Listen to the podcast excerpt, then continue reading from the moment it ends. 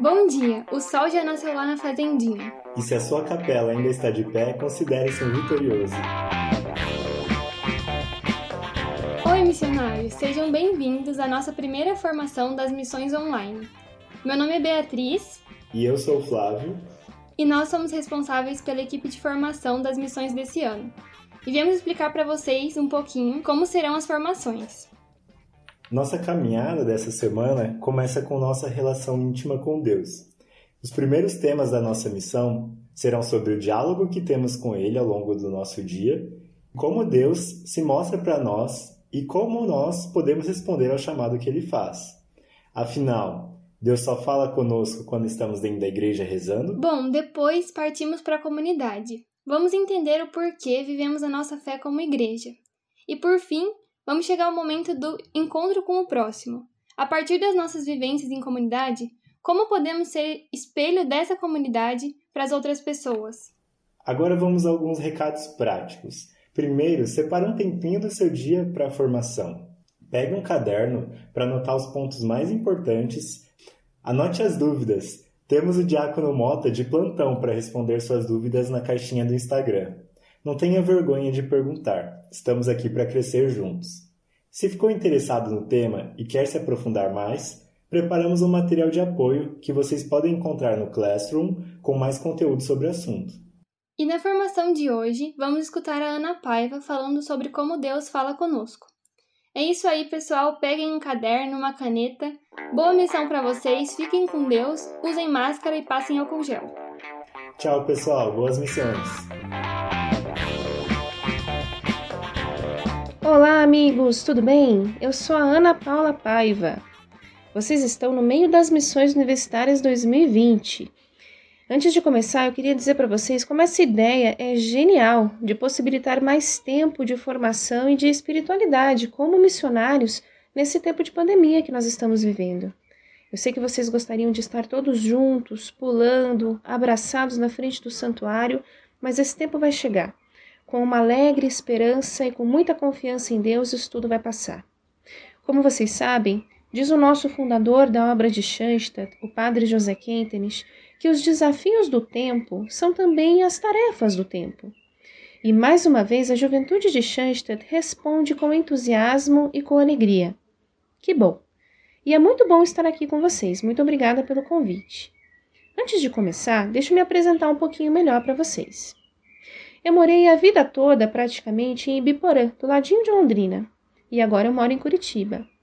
Eu sou formada em Direito pela Universidade Estadual de Londrina. Meu mestrado é em Filosofia e agora eu resolvi cursar uma nova faculdade, também de Filosofia. E eu participei da primeira missão universitária em 2004. Mas eu não vou dizer a minha idade, não. Com essa informação vocês já devem imaginar. Eu sou casada com o Guilherme Paiva, que pertenceu a Jumas de Londrina, e nós temos duas filhas, a Maria Isabel, de 5 anos, e a Beatriz, de 2 anos. Hoje nós pertencemos ao Instituto de Famílias de Schenstadt. O que eu gostaria de compartilhar com vocês é que, na altura dos meus 18 anos, então, as missões universitárias se mostraram como uma resposta, sabe? Para minha vida pessoal, para minha vocação dentro da igreja. Uma resposta também para os impulsos de ousadia e de entrega, esse fogo que arde e que ecoa nos corações juvenis.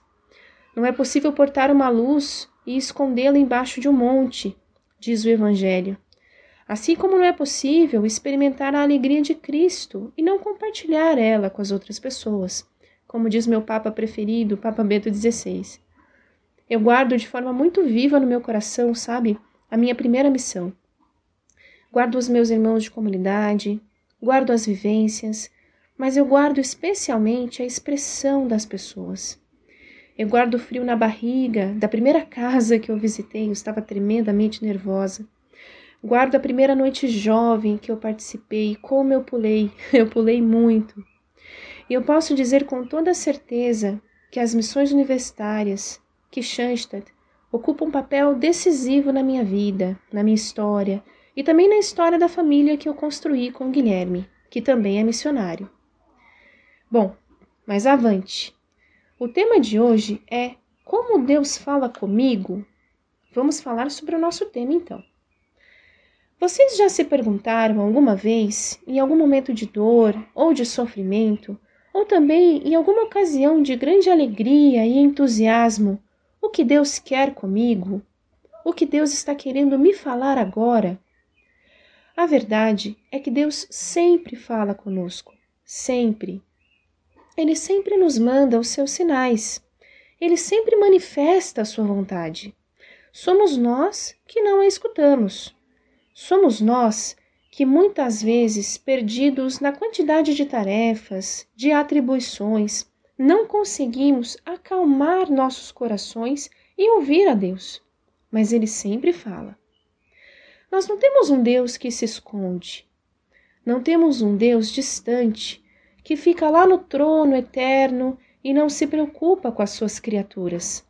Pensar isso seria, aliás, uma tremenda heresia. O padre José Kentenich, fundador da obra de Schoenstatt, ele dizia que a humanidade é como um pêndulo. Nós estamos sempre alternando entre a compreensão de Deus como um ser que me faz também um Deus, ou seja, uma, uma compreensão completamente equivocada de que Deus me transfere o seu poder integralmente e que eu tenho as minhas próprias capacidades e com ela eu posso tudo, o que é um tremendo erro, vocês sabem, porque tudo mesmo é graça de Deus. Nós cooperamos. Deus quer precisar de nós. E com nossa liberdade nós realmente damos nossa importante contribuição. Mas tudo segue sendo graça de Deus. E o outro lado, o outro extremo do pêndulo, é o de achar que nós temos um Deus despreocupado com a nossa vida. Um Deus que existe, mas que fica longe, que não quer saber dos pequenos acontecimentos da minha vida. Em ambos os casos, a compreensão é equivocada.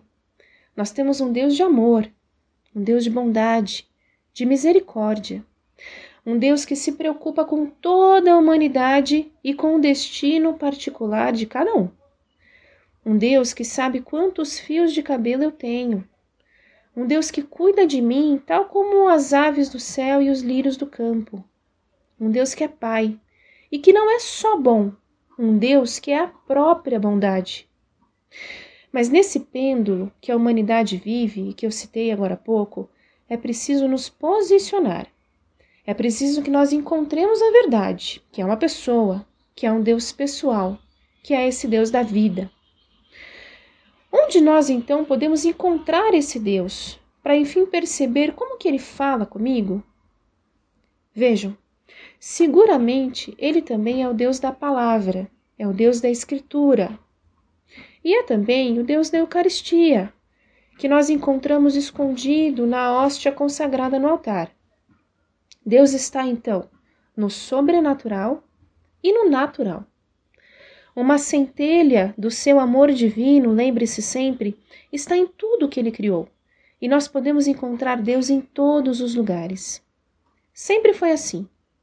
Na história da nossa salvação, desde o Antigo Testamento, e olha só, quando eu digo na história da nossa salvação e começo lá atrás, no Antigo Testamento, é justamente para lembrar para vocês que essa história continua, que o Antigo Testamento faz parte da nossa salvação ainda hoje.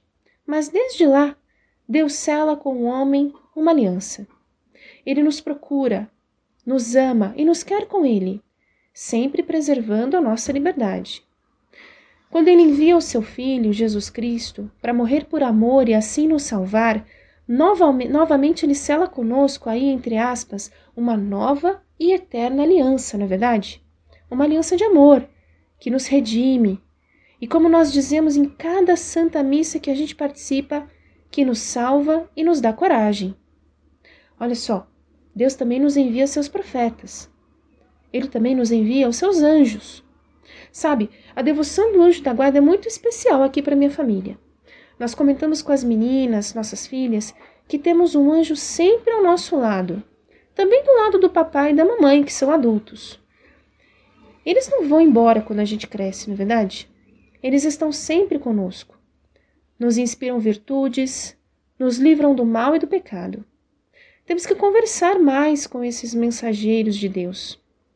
Por aqui, nós o chamamos de guardião. Ele é o guarda que Deus nos presenteia para nos guiar e proteger.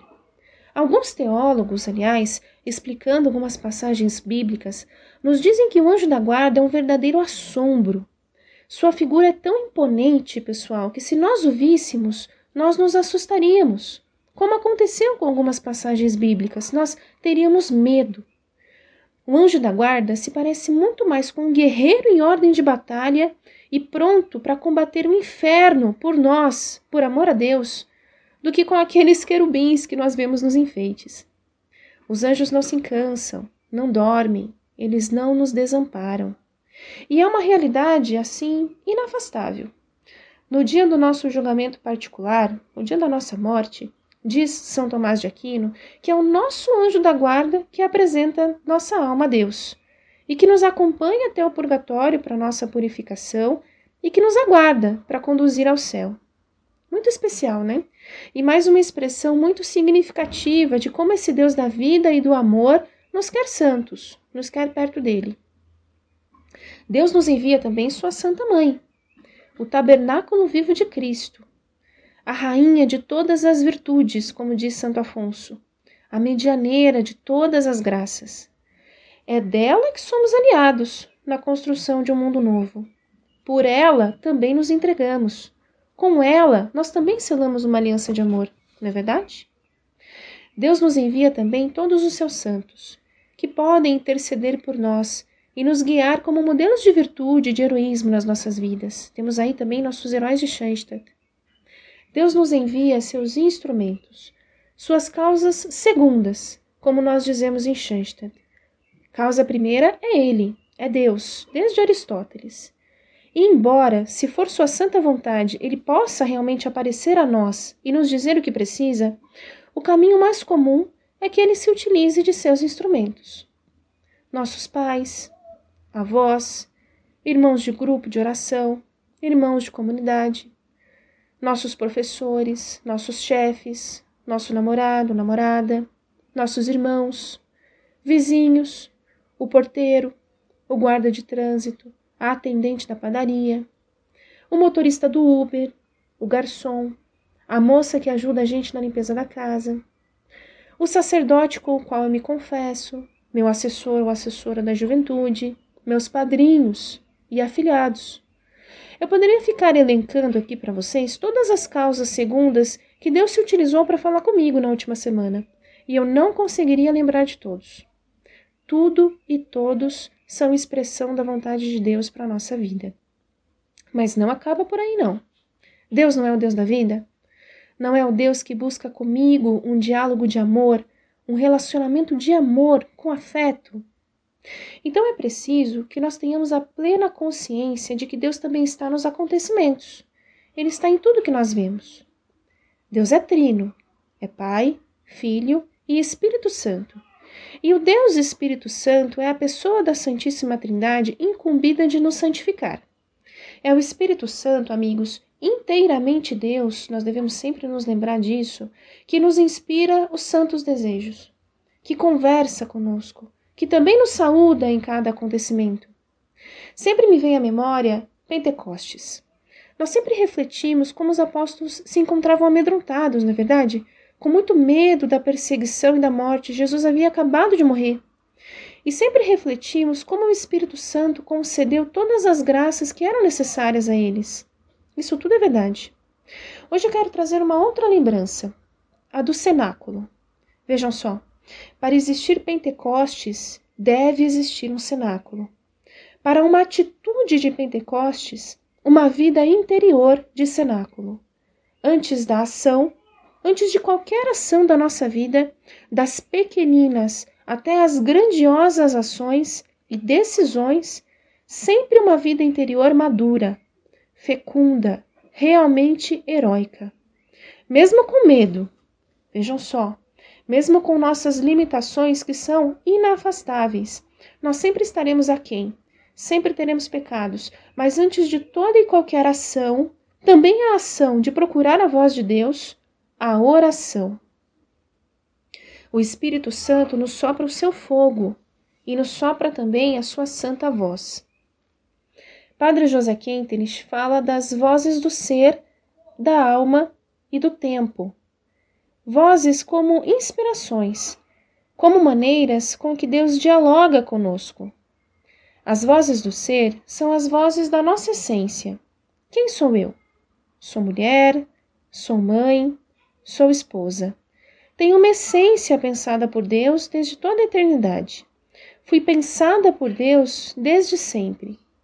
Pela voz da alma, eu reconheço que tenho as minhas tendências, meu temperamento, minha história, e em tudo isso eu também consigo reconhecer o plano de Deus para minha vida. E colocando a mão no pulso do tempo, é na voz do tempo, da história, dos contextos, dos acontecimentos, das experiências concretas que eu vivo, que também encontro as saudações do Pai para mim e para minha vida. Mas se Deus fala tanto comigo, por que é que eu não escuto? Por que é que eu não compreendo? Nós também falaremos disso nessas missões. Essa resposta vai vir. Eu aqui, com esse tema, só posso dar apenas um spoiler para vocês.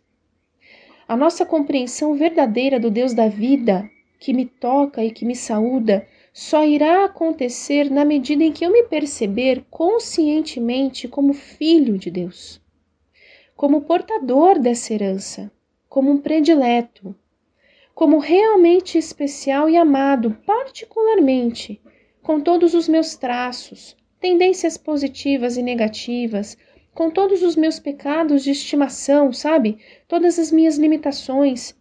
E também tô com todo o meu anseio, todo o meu anelo, todo o sonho do meu coração. Deus me vê. Deus te vê. Deus te ama. Deus te quer com Ele. Mas como filho, não como escravo. Ele não quer escravos de galeira, sabe? Aqueles escravos que passavam a vida embaixo dos navios com seus remos. Deus quer remadores voluntários. Nós estamos nos encaminhando para o final do nosso bate-papo e eu queria lembrar vocês, amigos, que eu comecei nosso tema me apresentando, não é? Eu contei um pouco para vocês quem eu sou. Acontece que eu não tenho uma compreensão realmente completa de quem eu sou. Eu tenho dois olhos e eles miram para frente, não para o meu interior. Mesmo que nós nos esforcemos, não me é possível olhar para mim mesma, não é verdade? A gente só sabe ao certo quem nós somos, o que nós devemos fazer, como agir, que caminho seguir, se nós temos alguém com letra maiúscula que nos consegue enxergar por inteiro, que pensou em nós desde toda a eternidade e que nos ama muito mais do que nós podemos amá-lo. Só buscando a Deus é que eu compreendo como Ele fala comigo. E Ele fala o tempo todo. E só assim é que nós podemos estar seguros nessa vida e buscar com alegria essa felicidade eterna que nós só experimentaremos quando encontrarmos Deus face a face. Não se esqueçam, Deus te ama, Deus te enxerga, Deus sabe o que se passa no teu coração. E é exatamente assim com esse coração que Ele te quer perto dele. Ficamos nisso, meus queridos. Permanecemos fiéis. Avante! Um grande beijo e ótima missão para vocês. Tchau!